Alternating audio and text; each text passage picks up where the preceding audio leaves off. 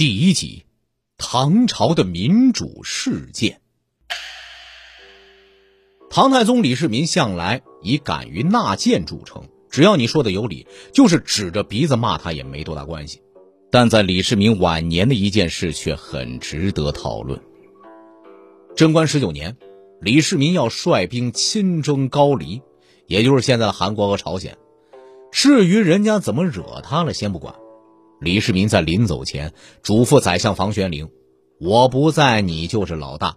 山中无老虎，猴子那什么。”反正朝中的一切事务都交给你处理，最后还特地加了一句：“一切大事可自行处理，无需奏请。”充分显示了李世民对老房的信任。老房有没有感激的像诸葛亮一样涕零？史书上没写，不得而知。但老房对圣上的这番信任还是很珍重的。李世民刚走没几天，老房就遇到了考验。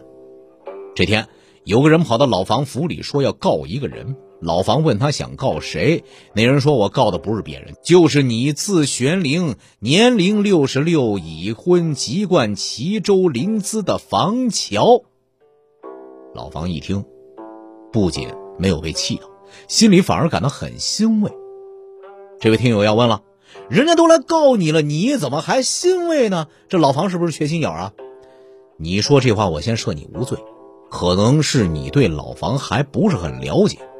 老房当了二十多年宰相，开创了中国历史上最辉煌的贞观之治，当然不可能是缺心眼他感到欣慰，是因为自己这么多年来的努力没有白费，连老百姓都敢当面告当朝宰相的状，那这大唐的民主气氛还用说吗？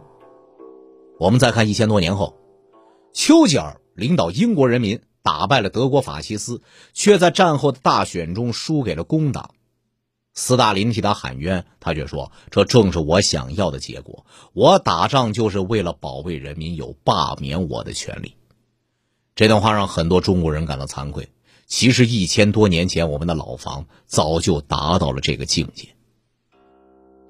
老房想起太宗临走前的嘱咐，又感到很为难。这个人告的就是自己，总不能自己再当判官吧？我房玄龄一生清正廉明。到老了可别让人说了闲话。得了，还是干脆让圣上来决断吗？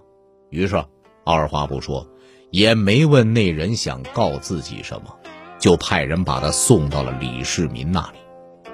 李世民听说了这件事儿，也是二话不说，更没让那个告状的人说话，就一刀把他给咔嚓了，并下诏批评老房：公何不自信？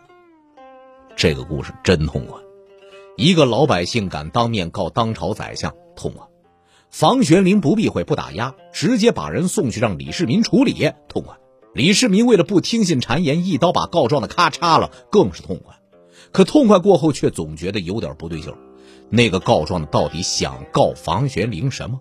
房玄龄为了避嫌没让他说，李世民为了表示对属下的信任也没让他说，这算怎么回事啊？我们的历史学家好像并不关心那个告状的到底想说什么，而是只对君圣臣贤感兴趣。至于老百姓，就交给野史啊去自娱自乐吧。老房在经过了这件事儿，是会更加感激圣上的信任，还是该感慨在民主的道路上又碰到了一块石头呢？这个问题，就由您在评论区里留下评判了。